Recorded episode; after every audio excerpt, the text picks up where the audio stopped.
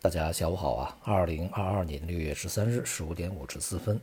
今天的国内市场呢是受到在上周五欧美股市下行的影响啊，全天震荡走低。虽然说呢，从整体的下跌幅度上来看呢，要比其他市场小得多啊。像今天的亚洲市场呢，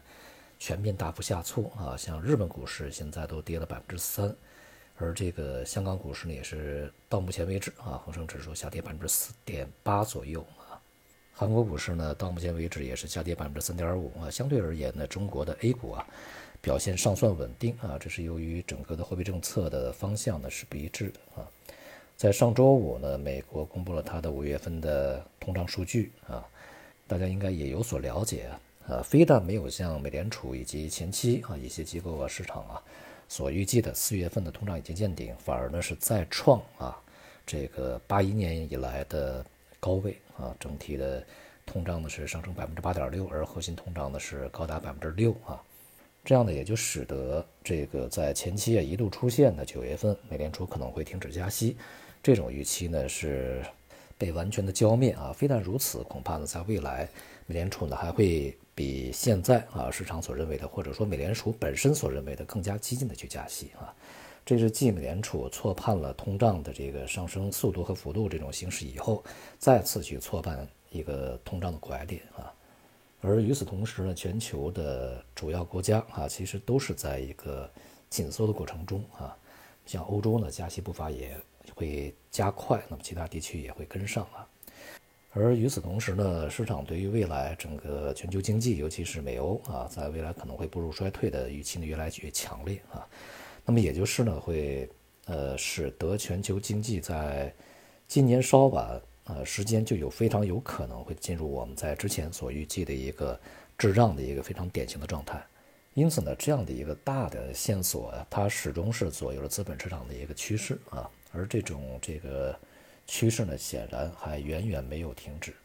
关于这一轮通胀啊，它可能运行的形式，以及对全球经济和资本市场和我们每个人啊。所造成的影响呢，在这个专辑的前面啊，我们专门的做过一期的讲解，那么大家呢也可以去翻出来听一听啊，那就是你真的了解通胀的真实情况和给你带来的影响吗？那一期啊，目前看起来呢，这个整个全球的通胀形势、央行的呃动作以及对整个市场的影响呢，正在啊按照我们在之前所进行的预期呢，去一步一步的验证。而且呢，还有很多啊内容呢，将会在未来去进一步的等待这个市场的验证啊。而对于中国的通胀而言呢，我们现在去看呢，相对比较温和一些。但是啊，在未来啊，一个是输入型通胀呢是不容小觑的，再一个啊，就是说疫情受控以后，那么整个的经济啊生活恢复以后啊，恐怕呢通胀也不会在目前这个相对比较低迷的水平呢停留过久啊，整个的形势呢还是不容。呃，过于的这个乐观或者是大意啊，而中国呢，在上周五所公布的五月份的金融数据，从数字上看是非常亮眼的啊，但是我们去细究它的内部结构的话，会发现它的质量是不高的啊，因为在这里面呢，就是短期融资这个占比过高啊，也就使得这个数字它的质量呢，就是大打折扣啊。显示呢，整体经济呃没有实质的恢复，而资金呢也并没有这个太多的啊真实的进入一个实体经济的在未来的一个投入，再加上呢近段时间啊像北京啊上海啊疫情又有所反复，尤其是北京，呃有比较大的这种聚集性的疫情呃出现啊，因此呢对于这个整个疫情受控啊这个时间点恐怕呢还不能够太过乐观，而且呢由于当前疫情的不断的再去这个。比较不确定的去发生啊，因此从这个解封的状态啊，它的速度啊，以及这个经济恢复的速度上来看呢，都不会呃像二零二零年那么快啊。这就是我们在之前一直强调的啊，政策的力量不如那时候大啊，疫情的恢复速度不如那时候快，而疫情的影响的区域啊，这个影响力又比二零二零年更大啊，因此从经济的恢复上。力度啊，它这个弹性可能就不会太大啊。而从市场本身来看呢，当前 A 股啊又已经反弹了一段时间啊，并且呢也已经遭遇了这个比较明显的一些这个阻力，所以对于后市而言呢，不宜太过乐观啊，以这个规避风险为主。中国的经济和市场呢，毕竟已经和全球啊，它融入的程度比较深啊，所以说不可能不受到外围的影响。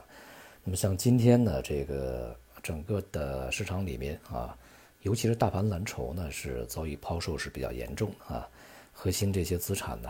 这个下跌比较多一些。当然呢，这些也是这个外资啊，北向资金呢去这个比较喜欢去配置的一些筹码啊，而今天的北向资金又大幅流出一百三十五亿。因此呢，必须啊去考虑资金这个流动的影响啊。同时呢，在港股方面，那么今天的这个香港恒生指数以及恒生科技呢都是大幅下跌啊。现在你像恒生科技呢，甚至是接近百分之五的这个跌幅啊，四点九。那我们在上周也说了啊，恒生科技啊，它的走势呢与这个啊普遍的中概股啊，包括美美国上市的这些啊走势呢，它的相关性是比较强的。那么，尽管在近段时间啊，中概股的表现要比纳斯达克，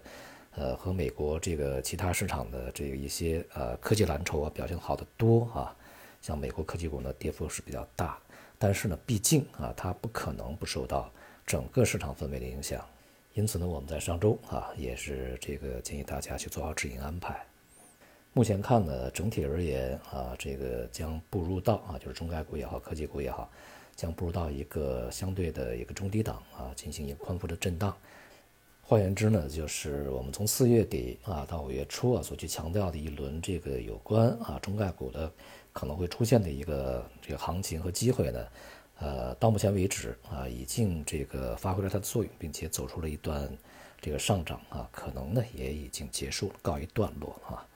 因此呢，仍然是我们在之前讲啊，当大多数人发现市场在上涨的时候，它可能已经，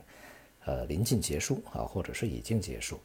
这时候呢，多数人可能是后知后觉啊，去涌入买入，而只有少数人呢是在琢磨是要不要去这个获利了结啊，离场观望。